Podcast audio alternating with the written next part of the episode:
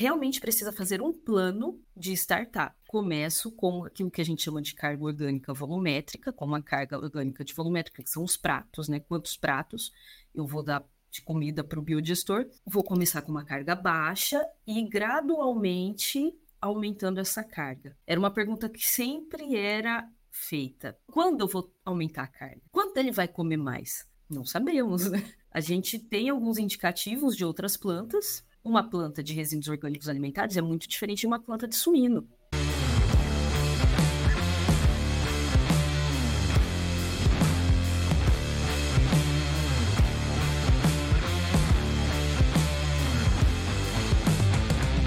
Sejam bem-vindos a mais um Doutor Biogás Podcast, um espaço onde eu trago alguém especial para te inspirar a entrar nesse mundo de biogás. E hoje eu tenho aqui uma convidada que entende muito de produção de biogás, Priscila Camilotti, pesquisadora da USP, além de ser uma engenheira ambiental, assim como eu, é doutora. E, de fato, agora a primeira doutora aqui no podcast Papo Profissionais do Biogás. Priscila, seja bem-vinda. Ah, é um prazer. Obrigada por essa introdução maravilhosa. Particularmente, eu, a gente já se conhece há um tempo, mas eu não me lembrava que você era engenheira ambiental também. Sabia que você era doutora, tá fazendo pós-doutorado aí na, na USP, pesquisadora da USP e tal. E a hora que eu vi teu currículo, eu falei assim, ah, que legal, mais um engenheiro ambiental aqui pro time do mercado de biogás, que já tem bastante engenheiro ambiental. É, é. Priscila, conta para nós é, eu gosto de começar o nosso bate-papo entendendo a história um pouquinho, da história dos, da, dos profissionais que passam por aqui.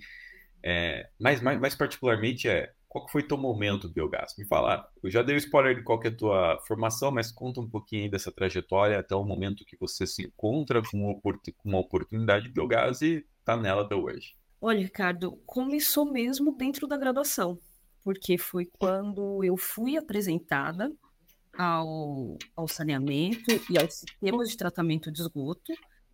E, e, é legal porque essa a gente participou dentro do curso de engenharia ambiental da nossa época, né? Eu entrei em 2005 é, na graduação. A gente participou de uma mudança do setor, né?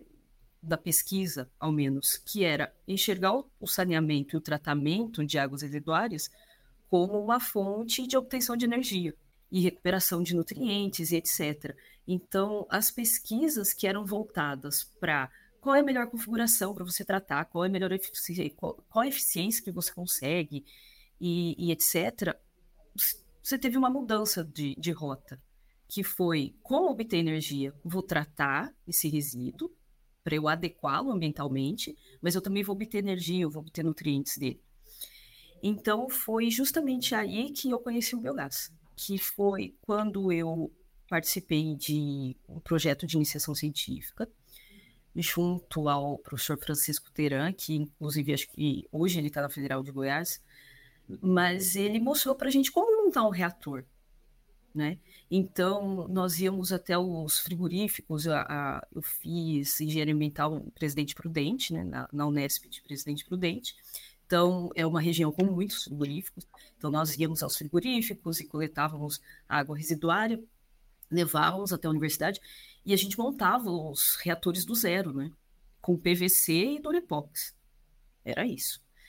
Então, foi aí que eu fui introduzida ao mundo do, do biogás. E aí eu decidi por fazer o mestrado e o doutorado e conversei com ele o mestrado a priori, né? E conversei com ele, ele falou: então tá, então eu acho que você tem que se inscrever na escola de onde eu vim, que é a Escola de Engenharia de São Carlos. Lá tem um bom grupo de gestores anaeróbios. Caraca.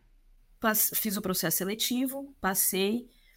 É, na época tinha uns 20 candidatos com o professor Marcelo Zayati, e aí ele me escolheu e foi super legal, porque ele é um, é um cara maravilhoso e entende muito.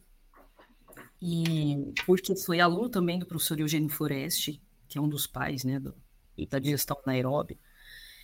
E, e aí, para minha surpresa, eu não fui trabalhar com gestão anaeróbia, eu fui trabalhar com reatores microaerados. Eu era a única dentro de um grupo gigante de reatores anaeróbios, trabalhando com gestão anaeróbia, trabalhando com reatores microaerados.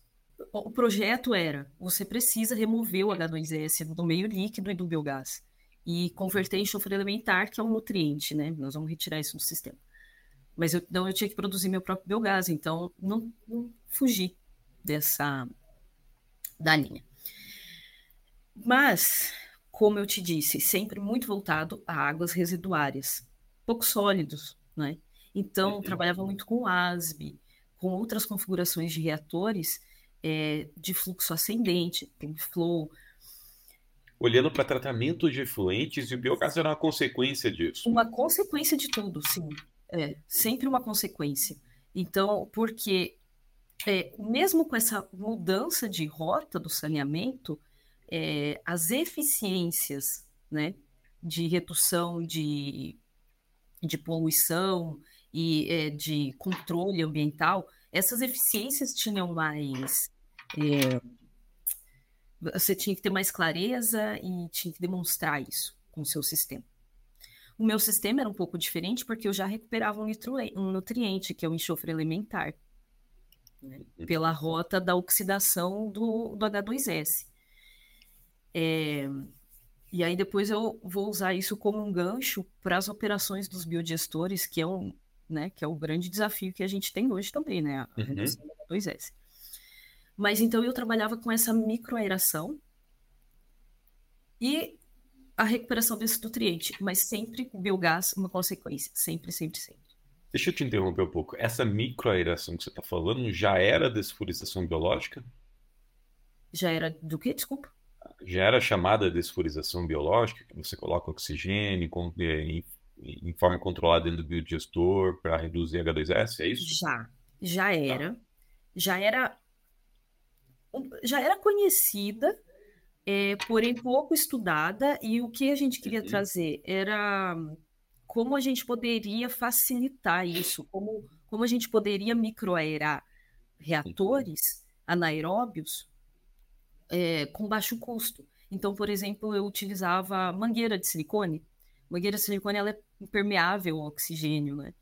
Então, é, a gente conseguia remover o H2S tanto do meio líquido quanto do biogás utilizando essas mangueiras. É, e, e, aí você conseguia é, remover todo o enxofre elementar que, tava, que, que era produzido ali, nessas mangueiras. Então, o biogás sempre uma consequência. Mas, de qualquer forma, eu, eu fui aprendendo a operar esses reatores, né? porque eu tinha que produzir isso. E aí foi em 2016 que eu fui introduzida ao mundo de verdade. Olha, agora você precisa produzir biogás e, e esse biogás é o que você tem que ter mais atenção, né? Esquece as eficiências, você foca no biogás. Quando eu entrei em uma empresa de pesquisa, nós desenvolvíamos projetos com SEMPES da Petrobras. É, na época, a Petrobras ela ainda tinha algumas usinas aqui no interior do estado de São Paulo, né, usinas de álcool, de, de álcool e açúcar, e eles estavam bastante empenhados em estudar a vinhaça como um substrato, né, para produção de energia. Então, foi aí que, é, que eu fui introduzida mesmo. Entrei como pesquisadora nessa empresa, é, nós trabalhávamos com pesquisa de base e escalonamos, escalonávamos os processos, né? Então, tinham tanto um laboratório voltado para pesquisa, quanto uma planta piloto, onde os processos eram escalonados. E aí eu pude trabalhar, iniciei a minha trajetória com os resíduos orgânicos também, porque trabalhávamos com FLV, né? Frutas, legumes e verduras, esses resíduos alimentares. Uhum. Então, eram duas frentes de trabalho, tanto a Vinhaça quanto o FLV. Uhum. Ali eu tinha alguns colegas também que vieram também do saneamento, a Lívia Bota, o, o Leandro Godoy, todos vieram da mesma escola. E o porquê que a empresa nos buscou? Porque era uma empresa que nasceu para a produção de hidrogênio. Veja bem. Caraca. Oh, é, eles trabalhavam, era uma empresa de de nipo-brasileiros que trabalhavam com a, a produção de hidrogênio E aí trabalhava muito com a cultura pura. E eles quiseram mudar o foco um pouco, ampliar a frente de trabalho, né, com, junto a esse projeto com a Petrobras e trazer as, a cultura mista, o que eles chamavam de uhum. cultura mista, né? Então nós fomos levados até a empresa. A empresa nos buscou, né, justamente para isso, para levar essas operações de reatores com cultura mista para o pro processo de produção de hidrogênio e biogás. E aí a produção de hidrogênio se dava de duas formas: de forma biológica, cortando a operação do biogás uhum. no meio, né? uhum. separando e produzindo o hidrogênio na primeira fase, quanto por reforma do, do metano. Uhum. Então, essas eram as duas frentes que nós trabalhávamos. Bom, em 2020, eu fui, então, eu me mudei para Ponta Grossa, né? Comecei, iniciei o meu um trabalho junto à operação startup da planta de a, a termoelétrica biogás do município de Ponta Grossa. É, peraí, até o momento, até 2020, então, de 2015, 2005, quando você entrou na academia, quando você entrou na, na faculdade, até 2020, basicamente, você ficou um projeto de pesquisa ali. Sim, sim. É. Pesquisa é... aplicada, por último, né? Olhando para negócio, olhando para Sim, sim. De 2016 a, a 2020, sim, é totalmente voltado ao negócio, com estudo de viabilidade técnica, uhum. é, todo o conjunto. Dimensionamento, todo o conjunto. E, é, apesar de ser no que você está me falando, era um projeto de P&D, né? Pesquisa e Desenvolvimento. Isso, era um projeto Apesar de ser um projeto de pesquisa e desenvolvimento, o projeto de pesquisa e desenvolvimento tem a sua vertical de negócio, onde você faz tudo de viabilidade, tudo isso. Sim, é, e, e, nós trabalhávamos também, como você disse, aí você tem essa abertura, né, para o mercado. Então, tivemos alguns projetos junto ao governo da Califórnia e etc. Então, uhum. a gente teve essa vivência também de processos de licenciamento, como licenciar uma planta de biogás uhum. no estado da Califórnia, como no estado de São Paulo, é, dimensionamento, é, operação, como se daria a operação dessa planta. Uhum. E aí, o, algo que ia além, né, que era a reforma do biometano. Uhum. E que... o que, que te levou a entrar no mercado daí 2020 na termoelétrica? Essa, esse projeto foi finalizado, né? uhum. né? E aí eu recebi um convite para trabalhar em Ponta Grossa com startup. E, e, e, foi uma história engraçada, porque quando eu finaliz, estava finalizando em 2015 o meu doutorado, eu tinha uma grande amiga, tenho uma grande amiga, professora Ana Barana, da Estadual de Ponta Grossa, uhum. que estava participando do projeto de concepção da planta. E ela falou: é, Você sabe que um dia, Priscila, é, eles vão startar uma planta de biogás lá em Ponta Grossa, eles vão precisar de um engenheiro ambiental. É, você fique de olho, quando eles forem pedir os currículos, eu vou enviar o seu. Eu falei, nossa, Ana Séria, é, mas eu vou morar em Ponta Grossa. Ela, vai, vai. E isso passou. E eu acho que foi justamente, eu estava no mestrado, foi em 2012 isso. É, foi justamente quando o Marcos Borsato, junto uhum. com a Ponta Grossa Ambiental, estava pedindo os recursos para tirar o projeto do, do papel, né? Porque uh, nesse contato com a Ana durante o meu mestrado, meu doutorado, ela sempre me falou sobre isso, sobre o desejo que eles tinham em, em ter uma planta, em, em, construir uma planta que fosse pioneira né, uhum. para o tratamento dos resíduos orgânicos do município. Eu entendi que, depois conversando com eles, que esse projeto, então, naquele momento, não conseguiu os recursos, mas em 2020, com a parceria com a Secretaria né, Municipal de Meio Ambiente, o projeto saiu do papel. E eu já até havia me esquecido daquela, daquela conversa que eu tinha lá em 2012, 2013 com a Ana, e aí ela me ligou novamente. Ela falou: Olha, planta vai sair, é, manda seu currículo.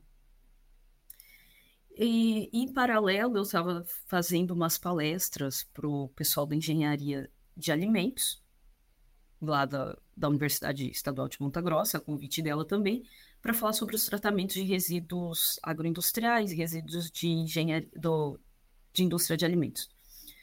E aí um dos diretores estava vendo, estava assistindo a, a palestra.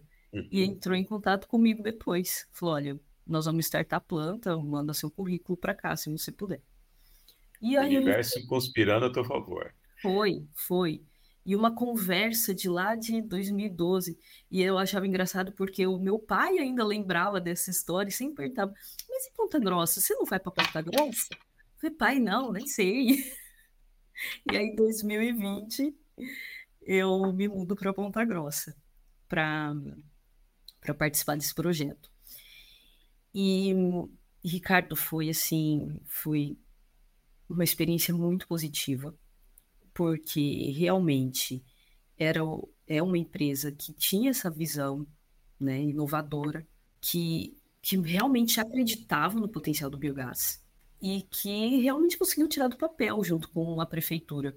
Então, eles mobilizaram todos os esforços para que isso desse certo. E eu cheguei no momento da construção da planta. Então, eu consegui acompanhar toda a construção da planta e realizar o startup, que é sempre Legal. difícil, certo? Legal. Seja escala bancada, seja piloto, seja full scale, é sempre difícil. É, o startup, eu acho que é um momento muito sensível e que o que eu sinto conversando com algumas pessoas do mercado é é o momento em que as pessoas acabam tendendo a desistir, né, um pouco do biogás. Nossa, uhum. isso é viável mesmo? Será que dá certo?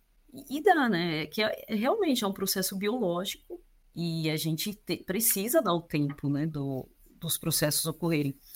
Mas foi, foi bem, bem interessante, porque foi uma experiência muito legal. E aí, em 2022, por motivos pessoais, hum. eu precisava retornar a São Paulo e foi quando surgiu a oportunidade de continuar a minha carreira acadêmica com o pós-doutoramento. Né? Então eu fiz, eu entrei para um programa de pós-doutorado aqui na USP Capital com uma planta de biogás. Legal. Você acha que foi essa tua experiência com os reatores, com startup, ainda bancada que te levou para essa oportunidade, que fez você conquistar ela? Com certeza, com certeza, porque foi um esse esse programa em que eu estou hoje foi um programa é, um pouco disputado, bem disputado assim, porque era um programa é, de bolsas da reitoria, da própria reitoria, junto com a Superintendência de Gestão Ambiental da universidade. Então foram muitos inscritos. E aí existia uma vaga para o Instituto de Energia e Ambiente, que era voltado para o biogás. Eu sei que, que os outros que estavam concorrendo à vaga também tinham experiências acadêmicas com biogás, mas a experiência profissional de startup, quem tinha era eu na, no, uhum. né, no, no momento. E era o que eles estavam precisando aqui também. Eles estavam passando por essa fase de startup da planta. É, é muito engraçado, porque eu passei por algo muito parecido na. as nossas trajetórias, apesar de a gente ser engenheiro ambiental, elas são um pouquinho diferentes e um pouquinho parecidas, né? Porque eu, eu fui para o mestrado em 2013 porque me faltava informações de biogás. Em 2013 a gente não tinha internet do jeito que a gente tem hoje, a uhum. informação não estava aí tão disponível quanto estava hoje. É. Morando em Foz do Iguaçu, o mestrado mais próximo que tinha, a especialização mais próxima que tinha, que tinha uns especialistas em biogás, era em Cascavel, na, na, na estadual de Cascavel, na União Oeste. Uhum. E o motivo de eu ter ido para o mestrado também foi pelo biogás, mas naquele momento para ser um profissional melhor.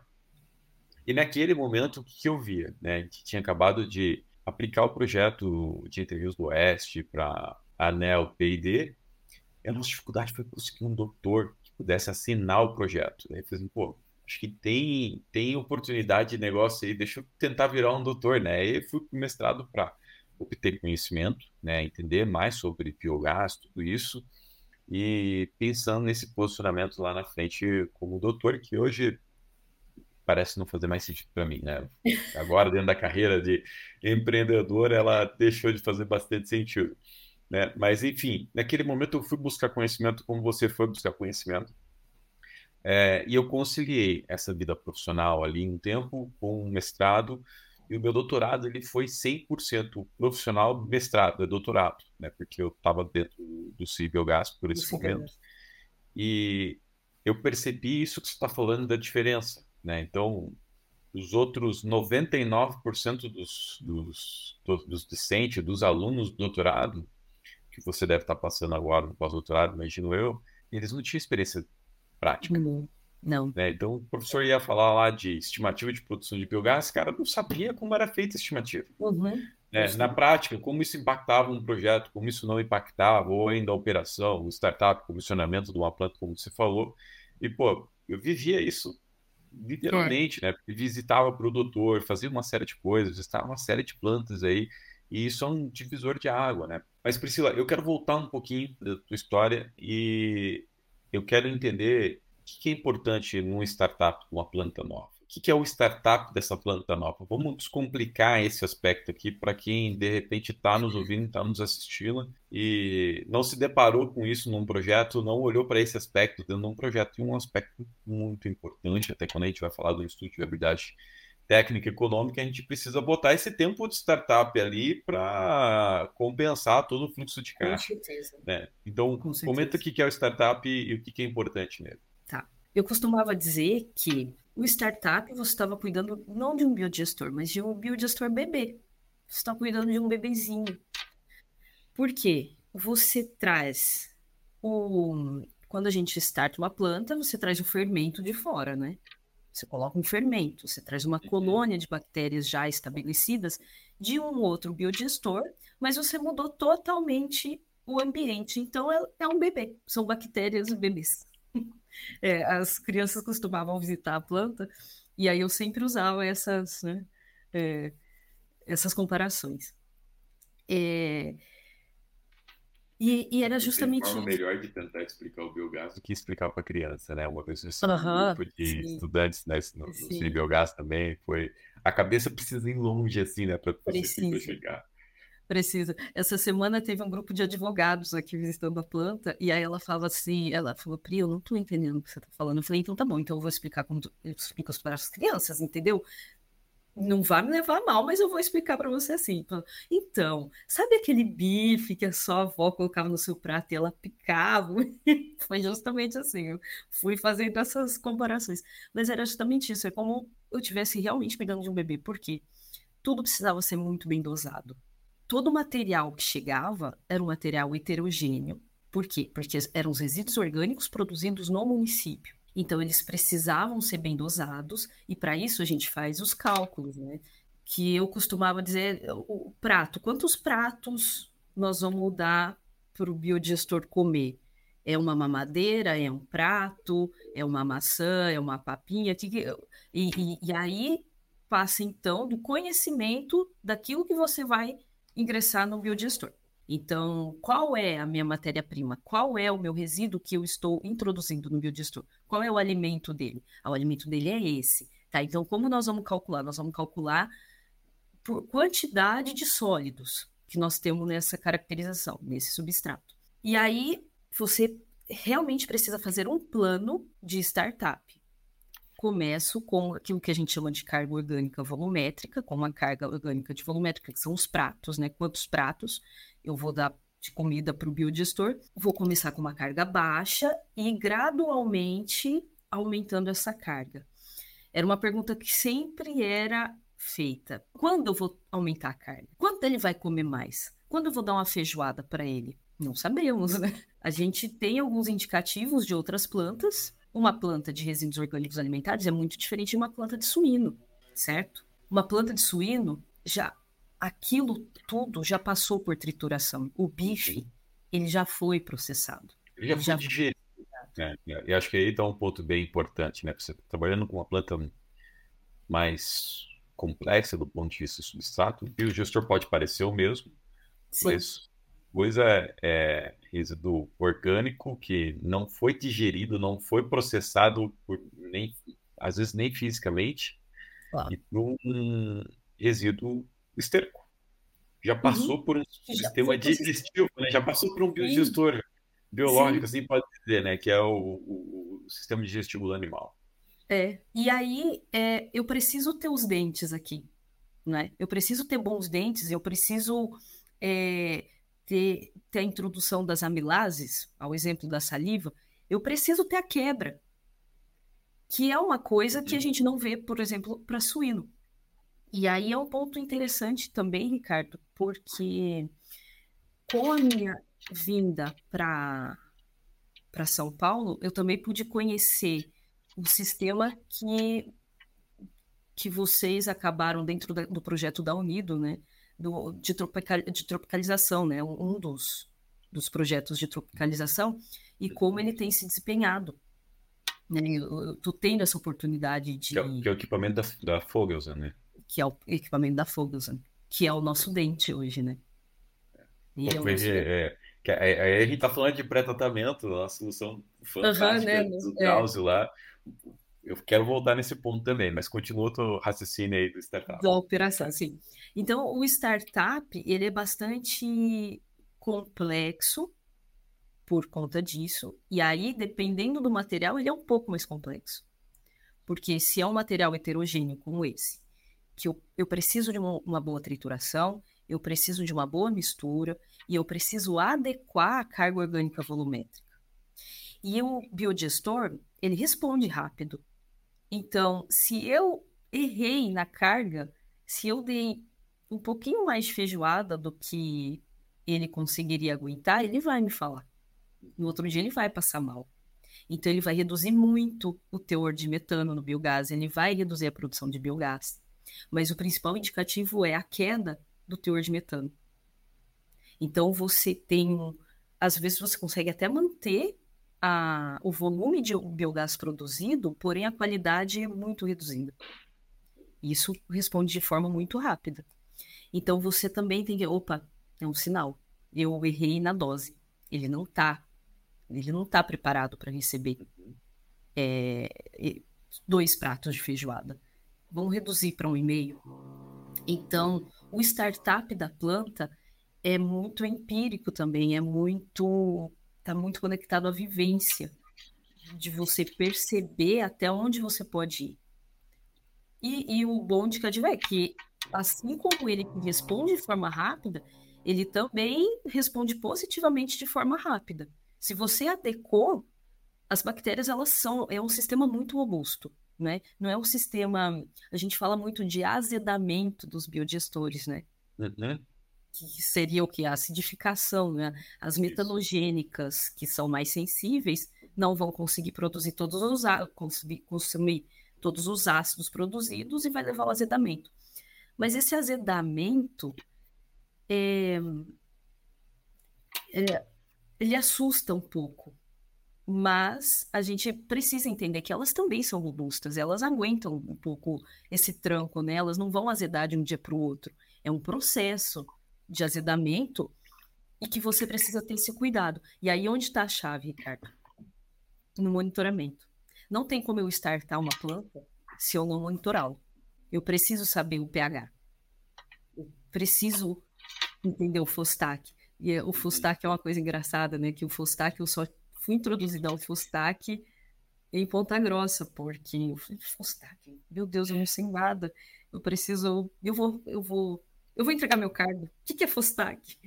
E é nada mais nada menos do que a gente trabalha no saneamento com a IAP, né, Relações de Alcalinidade, que a gente vê durante a graduação e etc. Mas você precisa monitorar, porque elas são robustas, esse azedamento do biodigestor ele pode levar um tempo, mas se você não monitorar, ele te dá algumas respostas. Porém, quando você monitora, você consegue prever um pouco antes. O Fustak é um. Eu costumo falar que é um ajuste fino do pH. O Fustak vai te responder antes que o pH, certo? Uhum. É, então, eu, eu sempre digo que essa é a chave. E a Legal. gente tem metodologia, a gente consegue é, fazer isso de forma com custo reduzido, não preciso ter um super titulador associado à planta, né? Eu, consigo fazer com equipamentos mais baratos. É, eu tô com, assim, ó, algumas coisas que gostaria de deixar mais claro para quem está nos ouvindo, tá? É, então, startup é o comissionamento da planta, é começar a fazer essa rampa de produção de biogás, estabilização dela. Né? Eu acho que tem alguns pontos importantes aqui para esclarecer da, da, tua experiência. Você estava num, num, projeto é, um tanto quanto robusto, que é um Biogestor CSTR, que tem agitação, tem controle de temperatura, que tem capacidade de receber uma carga de sólidos maior, dependendo da tecnologia, 12% sólidos ou mais. É, e quando você fala dessa carga orgânica volumétrica, a gente está falando de sólidos voláteis dentro do biodigestor, que é sólidos totais, tudo isso. É, o que, que é uma carga orgânica volumétrica baixa, para começar, dentro desse tipo de biodigestor? Essa é a primeira pergunta. E quando você fala de tempo, só para a gente ter ideia, o que é um tempo baixo de um startup desse, o que é um tempo alto? Né? Só para a gente ter uma referência, eu sei que vai depender de situação para situação, de tecnologia para tecnologia, enfim, de substrato para substrato. Sim. Então vamos lá.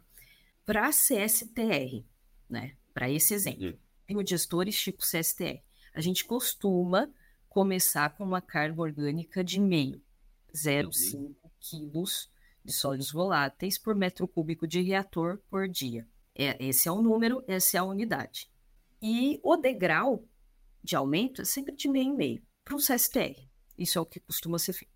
Como costuma Ele vai até quanto, para quem está nos ouvindo? Tá. é meio, meia carga, meio quilo de sólidos voláteis. Meio quilo de sólidos voláteis. Tá. Aí é que tá. É, teoricamente, esse tipo de biodigestor ele vai aguentar até uns 5 quilos uhum. de sólidos voláteis. Porém, é, eu, eu vejo isso em plantas bem estabilizadas já, com, uhum. com tempo bom de operação. Hoje, por exemplo, aqui na USP, a gente consegue entrar com 2,5 quando nós temos um resíduo disponível. Porque também tem isso, né? Uhum. É, depende muito do, daquilo que você daquilo que chega até a planta.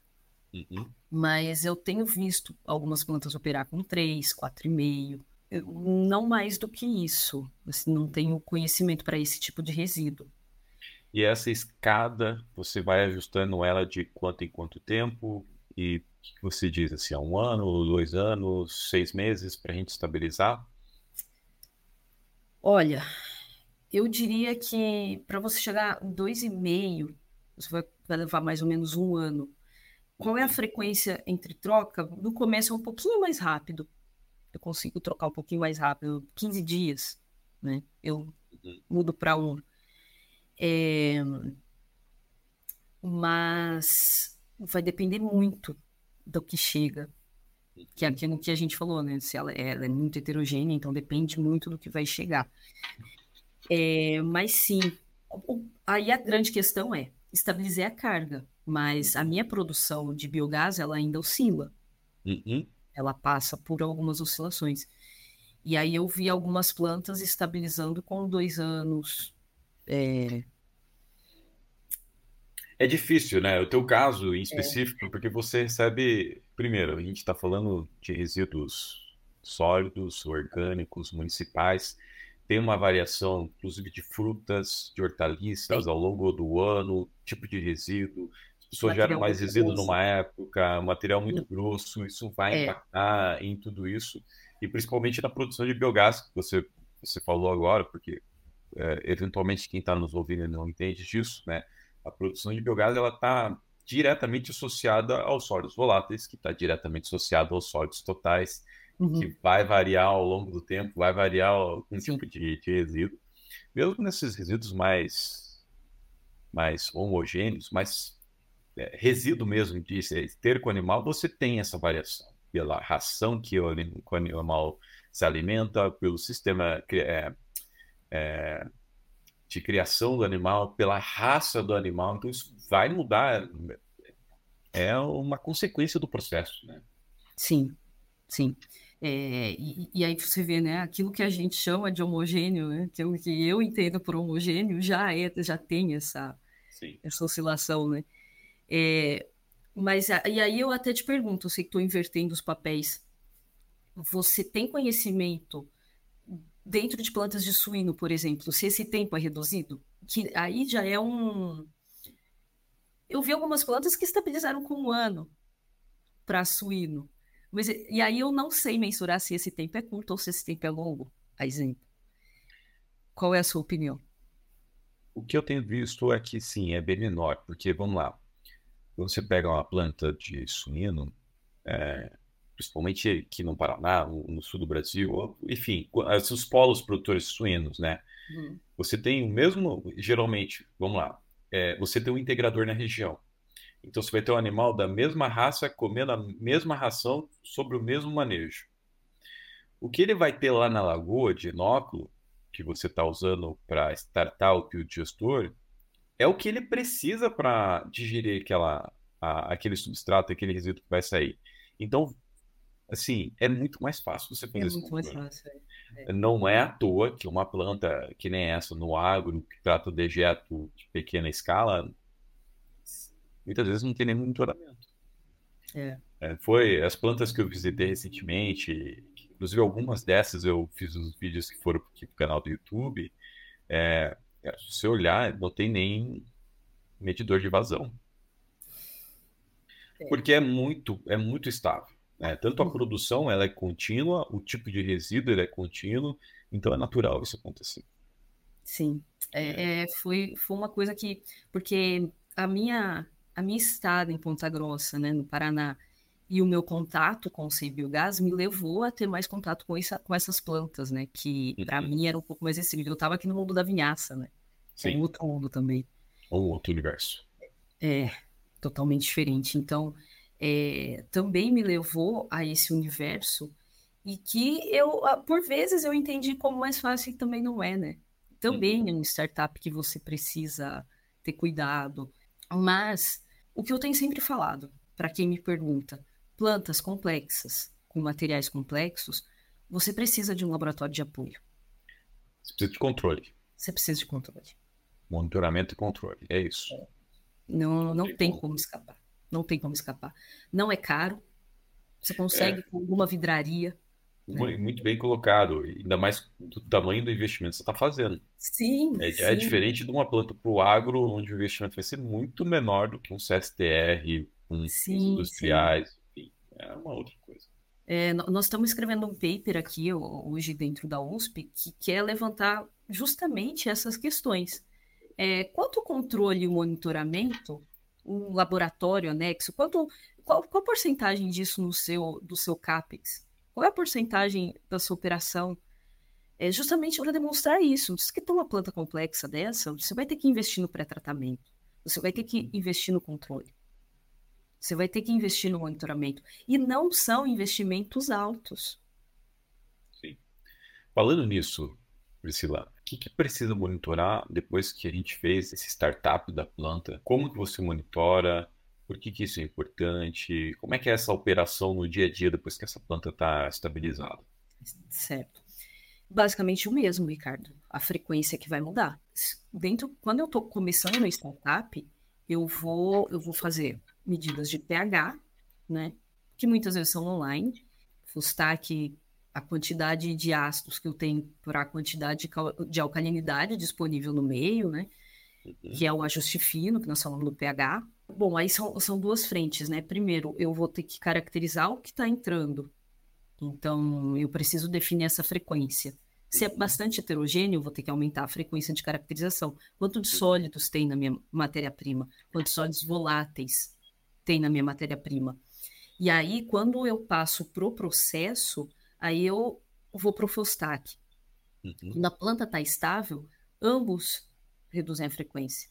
Porque aquilo que era muito heterogêneo dentro do dentro daquele espaço temporal, ele passa a ser homogêneo, né? Uhum. É uma variação que está dentro do sistema e que a sua biota, o, os seus micro-organismos que estão né, realizando o processo para você, eles já estão aptos para receber. Eles já se habituaram a esta variação. Então é por isso que você tem esse achatamento. Então, mesmo o conhecimento daquilo que chega, você pode reduzir a frequência de caracterização. E do processo também. Então, aquilo que você fazia de dois em dois dias, o Fostak que você media de dois em dois dias, de três em três dias, você vai passar a fazer uma vez por semana, né? Para você ter um controle porque a carga já não está variando muito. Uhum. é, você já conseguiu definir uma boa carga, você já elas já estão muito adaptadas ao seu processo, né? elas já estão bem adaptadas ao seu processo. Então você consegue diminuir essa frequência no monitoramento. Uhum. É, uma outra uma outra questão de monitoramento importante é a amônia, nitrogênio uhum. amoniacal. Nesse caso, nós temos um, uma concentração alta de nitrogênio amoniacal no biodigestor por conta da natureza do, da matéria-prima, do resíduo, né, do substrato. Principalmente recebe. se for resíduo de aves. Também, sim. É, aqui a gente recebe muita proteína. Então, nós temos uma concentração. É, na verdade, uma planta como essa não é tá, tá um pouco menor que a de aves. Assim. A gente consegue chegar a uns 3 gramas por litro uhum. de nitrogênio amoniacal e tá ok. E o interessante é que, meu Deus, estou em 3, estou em 5 gramas por litro. Calma, tá tudo bem. Porque elas também vão se adaptando, né? A, uhum. esse, a esse impacto do nitrogênio. Sim. Então é muito difícil você falar para alguém, ai, é, qual é a concentração de nitrogênio que eu preciso ter? É, nossa, a concentração ah, inibitória de, de amônia livre. A, a própria literatura fala isso. Não tem como você. Vários autores relatam diversas concentrações. Por quê? Porque depende do seu sistema, depende de quão maduro ele está. E para que você tenha um sistema maduro, você tem que lá no começo cuidar bem dele, né? Você... Isso é muito curioso. É, é, como é um processo biológico, e assim, apesar da, da biodigestão, a digestão anaeróbia ser algo que está é, tá há muito tempo no mercado, só que agora se tornou comercialmente, plantas de biogás uhum. nasceram do ponto de vista de negócios de biogás, empreendimentos de biogás. É, a gente tinha lá atrás, uns 10 anos atrás, essa história do, da microaeração, de botar oxigênio dentro do biodigestor, que não podia, não sei o quê. Hoje é, é uma questão consolidada. Sim. A maioria dos biodigestores hoje coloca oxigênio de uma forma controlada para redução de H2S, como você falou. Eu também vi esse negócio do nitrogênio amoniacal.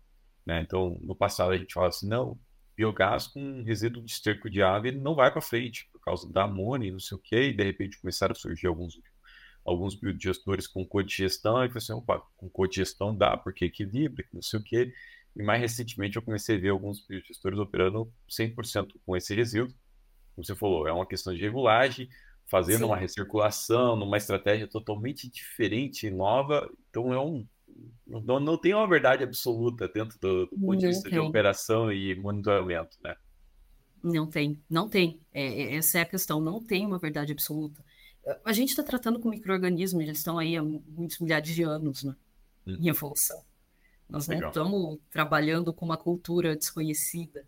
É desconhecida para a gente, mas para o processo, estão há milhares de anos e evoluindo.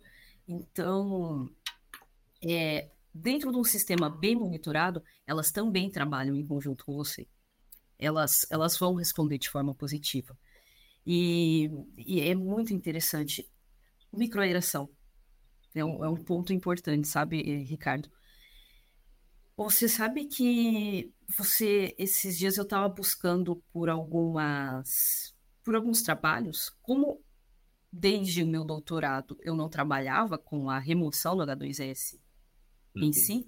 Por quê? Porque quando você opera uma planta, isso já está bem definido. Olha, é, também é um pouco empírico, né? Coloca tantos minutos, X minutos. De... Lá ele tinha, tinha o sistema VIT com controle ou era aquele sistema mecânico? Tinha, tinha. Tinha o AVIT com controle. Aqui é mecânico, aqui é, é a gente precisa entender. Vai lá, mede, o... mede o biogás, vai lá e ajusta o quanto de biogás. Isso, isso, isso. Aqui na USP é dessa forma. E, a, e aí foi um desafio, porque em Ponta Grossa eu tava com, né, tava com a Ferrari, Sim. certo? Então não tinha que me preocupar. É, aí aqui eu já precisei me preocupar e aí a gente teve que ir na literatura, buscar quais são os trabalhos. E eu não me, se eu não me engano, foi você foi o único que eu encontrei, não foi você que publicou um paper a respeito disso? Eu acho que sim. Eu acho que tem um paper Foi. bem antigo na época do mestrado falando disso. Aham, uhum. certeza. foi um dos únicos que foi um dos únicos trabalhos que eu encontrei com relação à operação de biodigestores com a injeção de ar, justamente para a remoção de H2S. Todos os outros trabalhos são muito técnicos, são muito é, vamos estudar esta parte da bioquímica, vamos estudar. Sim. E aí o seu foi o único que eu encontrei. Esse negócio, Brito, eu, eu, é, esse foi o meu jeito, assim, sabe? Eu, eu tinha bastante conflito com a academia, porque eu... Entendo, te entendo, hein? É, os professores eles queriam que você entrasse nessa parte biológica dentro. E eu falava assim, não, cara, eu preciso fazer algo que faça sentido para o mercado, porque eu, eu tô no mercado, eu saí do mercado, se eu não responder as perguntas do mercado, não vai fazer sentido. Eu precisava. A, a minha vontade era responder uma, uma questão técnica. Né, que é os professores na, naquele momento não tinham, né? Mas hoje está um pouco menos pesado. Uhum. Sim, e é esse conflito que a gente vive hoje aqui dentro do Instituto. Porque é claro que é importante essa pesquisa de base, essa pesquisa fundamental é muito importante. Mas hoje a gente tem uma planta que não é uma escala piloto, né? Uhum. Então a gente precisa ir além. E aí o, o meu pós-doutorado, por exemplo, tá aqui para isso. E é isso que o, que o reitor, quando criou todo esse programa, pensou. Eu preciso de pessoas que apliquem, que saiam um pouco da pesquisa fundamental. Você não, não, é preciso publicar, preciso publicar, é, seja o que for. Não, eu preciso de aplicações. Então, a minha produção hoje, como pós-doutoranda, já não é mais um paper, já não é mais uma, uma é, publicação em revista científica, não só, né, também. Mas é o quê? O que, que o reitor quer? Eu quero uma cartilha. Eu quero uma cartilha direcionada tanto para as unidades da Universidade de São Paulo, espalhadas pelo. Que quem tiver potencial, eu quero a instalação de outra planta dessa dentro do campus. Uhum. Tanto quanto para o município. Porque essa planta hoje do Instituto, ela tem esse diferencial também, assim como a de Itaipu, que você saiu, né? Você, você já não está naquele local que esperam que uma planta esteja. Sim. Nós estamos nós estamos em área urbana. No, no, meio de São Paulo, quase, né? Sim, estamos com o Rio Pinheiros aqui na frente. É. Comenta um pouco é. dessa planta, pra, porque eu conheço ela, mas imagino que a grande maioria das pessoas que estão nos ouvindo, nos assistindo, não faço ideia dela. Sim, essa planta, ela, ela tem 1.200 metros cúbicos, são três biodigestores de 430. Então, ela tem uma capacidade de processamento de 20 toneladas por dia de resíduos orgânicos. Ela foi desenhada para receber os resíduos alimentares do campus, produz 5 toneladas por dia de resíduos orgânicos. Então, eu tenho essa capacidade ociosa que eu posso receber resíduos externos. Tem recebido? Ainda não. Por quê? Um dos objetivos dessa planta também é passar por todo o processo de licenciamento ambiental. Como universidade, nós temos essa dispensa para pesquisa, certo? Uhum. Nós estamos Sim. passando por todo o processo de licenciamento ambiental, que é para entender também esse processo e auxiliar os municípios dentro desse processo. Então, é, o que a CETESB, né, que é o órgão estadual de São Paulo, o que a CETESB vai te solicitar? E também, é, para a CETESB, isso foi algo relativamente novo, porque estou produzindo energia elétrica dentro da área urbana e eu tenho emissão de NOx. E em São Paulo isso é super restrito. Nós, temos, nós estamos dentro da região metropolitana. Então, como eu licencio outras plantas dessa dentro da região metropolitana, que não seja em área rural, que não seja no interior. Então, essa planta, ela tem esse, ela tem vários objetivos, né? O objetivo maior dela é qual? É demonstrar que uma usina de biogás hoje não é só uma usina de biogás, é um complexo de serviço. Eu posso ganhar em economia de escopo com a implantação de uma, né, de uma planta de, como essa. Por quê? Eu tenho adequação ambiental. Eu posso gerar, é uma renda, né? É, um, é uma receita que eu tenho. Por quê? Sim. Eu posso cobrar taxa de portão, assim como um aterro cobra para adequar o seu resíduo. Eu cobro do Ricardo para adequar o resíduo dele. eu tenho flexibilidade de serviços energéticos, porque eu posso produzir energia elétrica, eu posso produzir biometano e outros subprodutos do biometano, certo? E aí eu tenho a conexão também com a cadeia agrícola, porque eu tenho um subproduto, o meu efluente não é só um efluente. O meu efluente passa a ser matéria-prima para recuperação de nutrientes. Exatamente. Eu costumo dizer que o, o diestato, dia o cara me perguntou, né, o que eu achava do diestato, se era um biofertilizante ou não era. Eu eu falei assim, me corresponde essa pergunta. Eu falei assim, olha, pode ser bom, pode ser ruim. É que nem água. Se você tomar um copo de água, ela vai te hidratar. Mas se você é. cair numa piscina e não saber nadar, você vai morrer afogado. Sim. Então, quer dizer, vai depender da quantidade que você tem e quanto você consegue absorver. Aham, uhum, sim, quanto você E da qualidade, obviamente. Né? Da qualidade, é. Mas é um produto rico, é uma matéria-prima e nutriente. Então, e, e, a gente tem visto, né, Ricardo, que Vocês o mercado. com, com fertilizante aí, nessa planta, que está na área urbana. Uhum. A gente tem voltado o estudo dele para culturas urbanas, hortaliça. Nós estamos com um projeto também aprovado pelo CNPq, que é o estudo para outras, para o campo, né? Outras culturas, milho, cana e etc. Mas hoje a gente tem utilizado também nas áreas as jardinadas da, da USP, vamos utilizar, né? Não é uma coisa, não, já não é a prática ainda, porque ainda nós estamos entendendo como ele, ele se comporta. Como nós, aí, para eu te contextualizar, como nós estamos no processo de licenciamento ambiental, ontem saiu a licença de instalação, é, a gente não tem operação plena, né? Nós trabalhamos com o resíduo da USP, nós adequamos o resíduo da USP. Então, hoje essa planta trabalha para adequar o resíduo da USP. Então, nós não temos um volume alto de gestato. E aí isso dá flexibilidade, dá um pouco de liberdade para a gente ter esse tempo de estudo, né? Então, hoje nós temos uma horta nas dependências do Instituto, então, se você quiser visitar a sua planta, isso a gente sempre fala, ó, você tem resíduo orgânico na sua casa, você pode trazer e você vai levar também um pouco de... De fertilizante. É, você, leva fertilizante, você leva alface, você... E a gente tem aplicado com bastante cuidado e caracterizado também, né? É, esse diestato, porque a gente precisa conhecer o que está ali, né? Tem coliformes, não tem? Alvo de omínios, etc. Que é uma a prática, né? O que, o que você tem que fazer para usar esse diestato mas os resultados têm sido muito bons, é, Ricardo. A gente tem produzido hortaliça, hidroponia, nós estamos trabalhando com hidroponia, com resultados bem legais. Então, é, essa...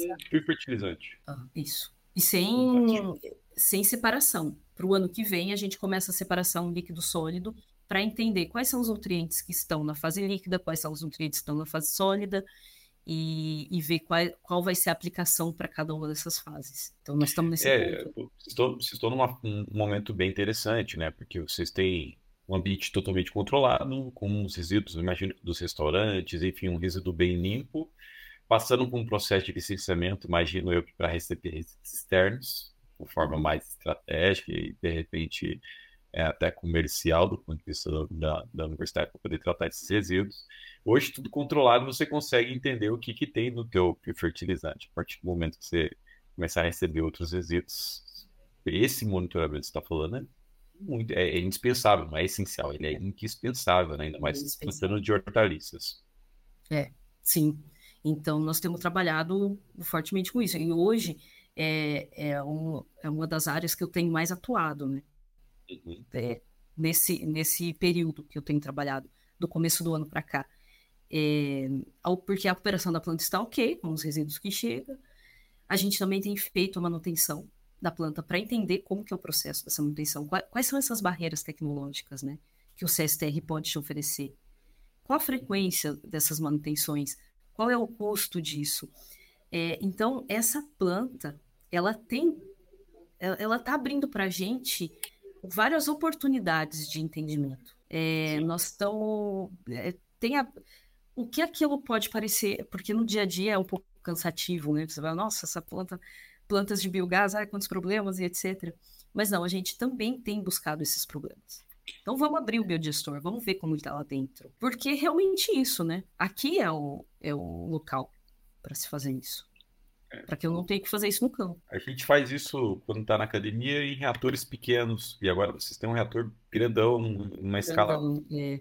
é, é. pré-industrial, assim, pode-se dizer, Sim. e que vai, vai, vai, vai trazer muitas respostas para o setor de uma forma e muito tendo a oportunidade de comparar também a operação com e sem uma unidade de pré-tratamento. Sim. Vocês passaram por uma série de problemas aí também, né? Então, cara, vocês têm sim, sim, muita passamos. coisa para compartilhar. Passamos, passamos. É, então, hoje, é, com o sistema de pré-tratamento que está operando aqui, aquilo que a gente fazia em quatro horas, operação que levava quatro horas, de carregamento do biodigestor, leva cinco minutos. Estou usando o premix da, da Focus. Né? Premix da Focus, é.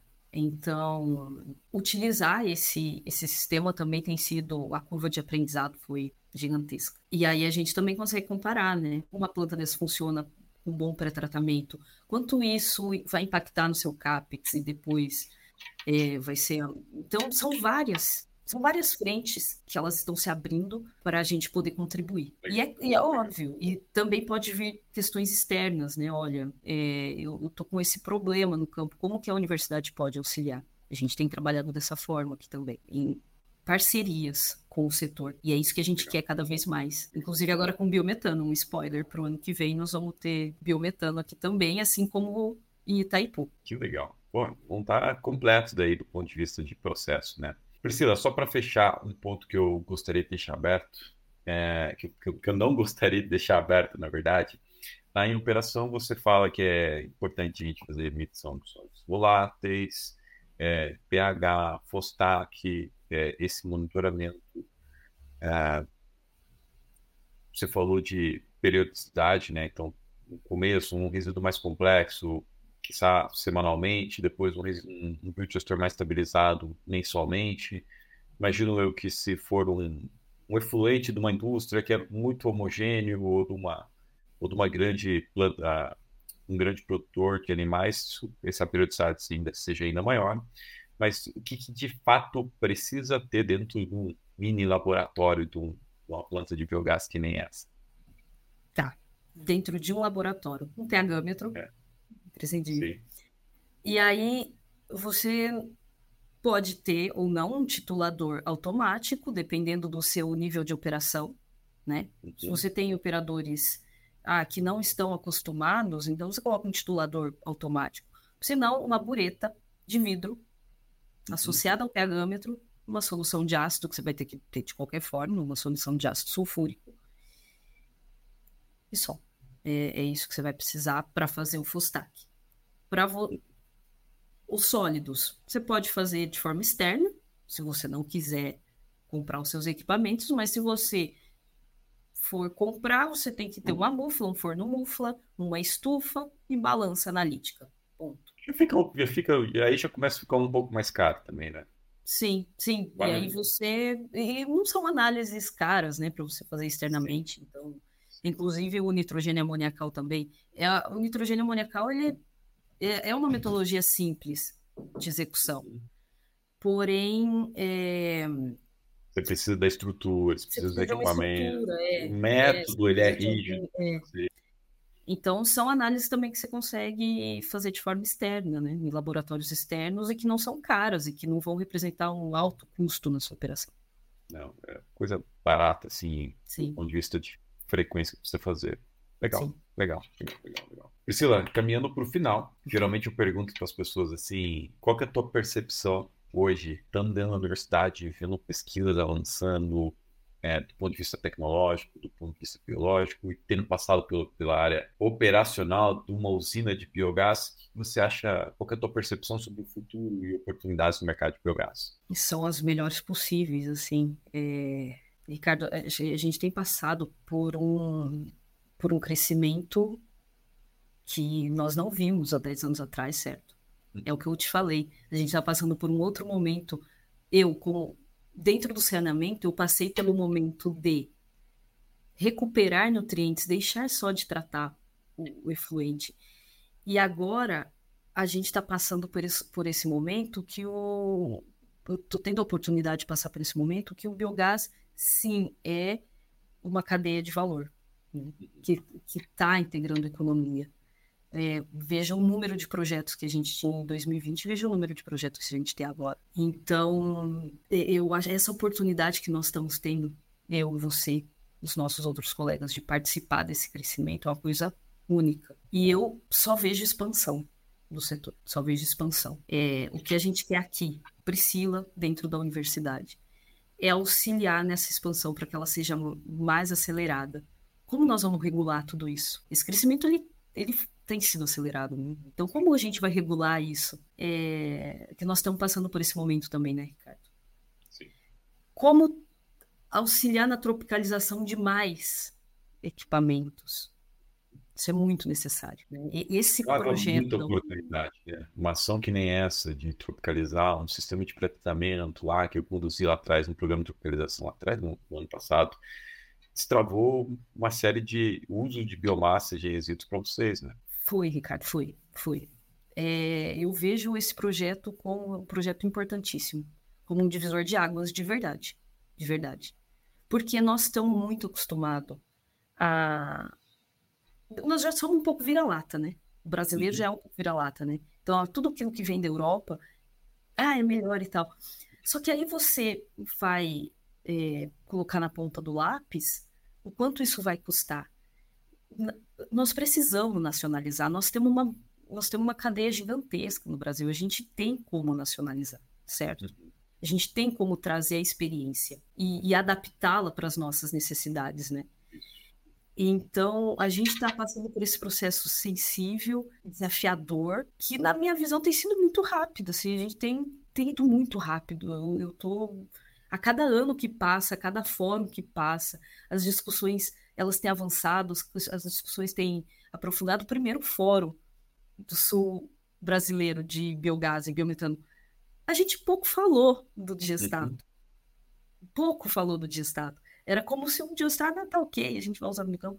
Não, e hoje, o último, a gente se aprofundou muito no digestado. Sim. E o uso como biofertilizante. Então, está acelerado e a gente precisa trabalhar para acompanhar. E essa é uma das das dos nossos objetivos aqui dentro da universidade também, e nós como atuantes players, né, como atuantes da cadeia. É como auxiliar para que isso seja você deu a sua, tem dado sua contribuição, mas com o projeto da, eh, da Unido, foi realmente um divisor de águas. Que legal, que legal. Pô, Priscila, que bate-papo fantástico. É, primeiro, conhecer a tua jornada por completo, que eu não conhecia essa jornada, achei incrível as tuas experiências dentro da, da planta de Ponta Grossa, agora de volta na, na universidade, destravando problemas operacionais, técnicos que a gente tem. É, eu acho que a tua explicação sobre o startup e operação não poderia ser mais simples e esclarecedora para quem estava, para quem nos assistiu ficou muito claro, é, é um assunto, o assunto startup é um assunto que pouca gente fala, né? Então, imagino que isso aqui vai fazer sentido e impactar muitas pessoas, operadores, gestores de plantas de biogás. Eu só tenho a agradecer o seu tempo aqui, tá? Conversando comigo. Papo curto, rápido, preciso, extremamente esclarecedor, extremamente rico ponto de vista de conteúdo você trouxe aqui para nós. Enfim, obrigado, Priscila. Eu não sei se você quer deixar os teus contatos, tua rede social, teu LinkedIn, alguma coisa assim para eventualmente alguém te contactar. Sim, é, o meu, meu LinkedIn é Priscila você do Camilote, e eu queria só deixar uma palavra final sobre a oportunidade, agradecer essa oportunidade e sobre essa o seu empenho em disseminar o conhecimento. Eu acho que isso é imprescindível para o crescimento da cadeia não vamos reter conhecimento. Para a cadeia crescer, nós vamos ter que disseminar o conhecimento. Então, muito obrigado por ter me dado esse espaço, por disseminar um, um pouquinho, né, uma parte de, de todo esse do que está dentro da cadeia, né, do que permeia a cadeia. Então, muito obrigada por esse espaço e obrigada por esse trabalho que você tem feito de disseminação. É isso que vai fazer a cadeia alavancar cada dia mais. É isso, eu que agradeço. Meu objetivo aqui é trazer profissionais, consultores, pesquisadores como você, empreendedores que estão permeando nessa, nessa área há um tempo, que tem um bom conhecimento para compartilhar com a gente. Né? Então, obrigado, Priscila. E se você ouviu a gente até agora, curte esse vídeo, Deixe aqui a sua avaliação no Spotify se você está ouvindo a gente pelo Spotify. E se você é fornecedor, está ouvindo a gente ainda não se cadastrou na B2 Biogás, primeiro marketplace do setor, se cadastra, ainda dá tempo de você fazer o seu pré-cadastro. Em breve a gente vai estar lançando essa plataforma. Priscila, mais uma vez, obrigado, pessoal. Até a próxima.